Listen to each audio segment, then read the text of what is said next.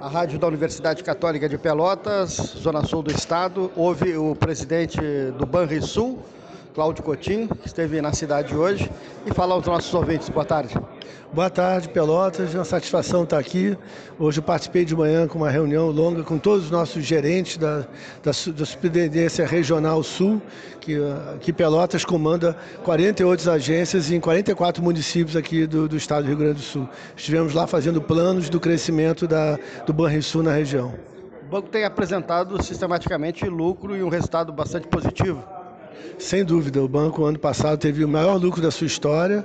Continuamos empenhados em trazer para, para os gaúchos, para as empresas pessoas físicas, créditos, serviços bancários, de modo a que a gente consiga cada vez mais atender com segurança e rapidez e que a experiência do cliente seja muito positiva. Isso também, óbvio que, que tendo clientes satisfeitos, isso reverte em resultados para, para o banco.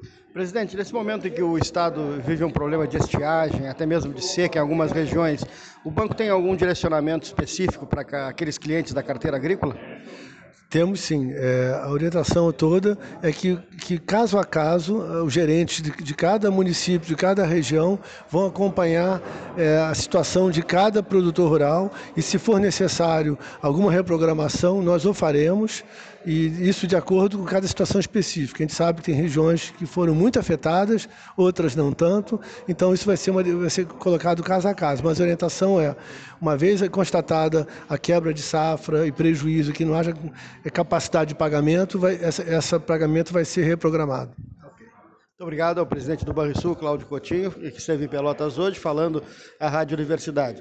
O anfitrião lá foi o presidente da Associação Comercial de Pelotas, Mauro Bom, que eu já quero imediatamente ouvir após o presidente uh, do Banrisul. O, o, projeto na, da Associação Comercial vem trazendo sempre figuras importantes e sempre lotado. Uh, as pessoas uh, estão interessadas nesse tipo de pauta, Mauro. Tudo bem? Rádio Universidade. Ah, obrigado, Paulinho, por estar aqui com a gente, mas realmente a gente tem é, orgulho do que a gente está fazendo e, e, trazendo oportunidades para o debate, né? num dia como hoje, num dia em que o câmbio dispara, as bolsas têm é, situações difíceis.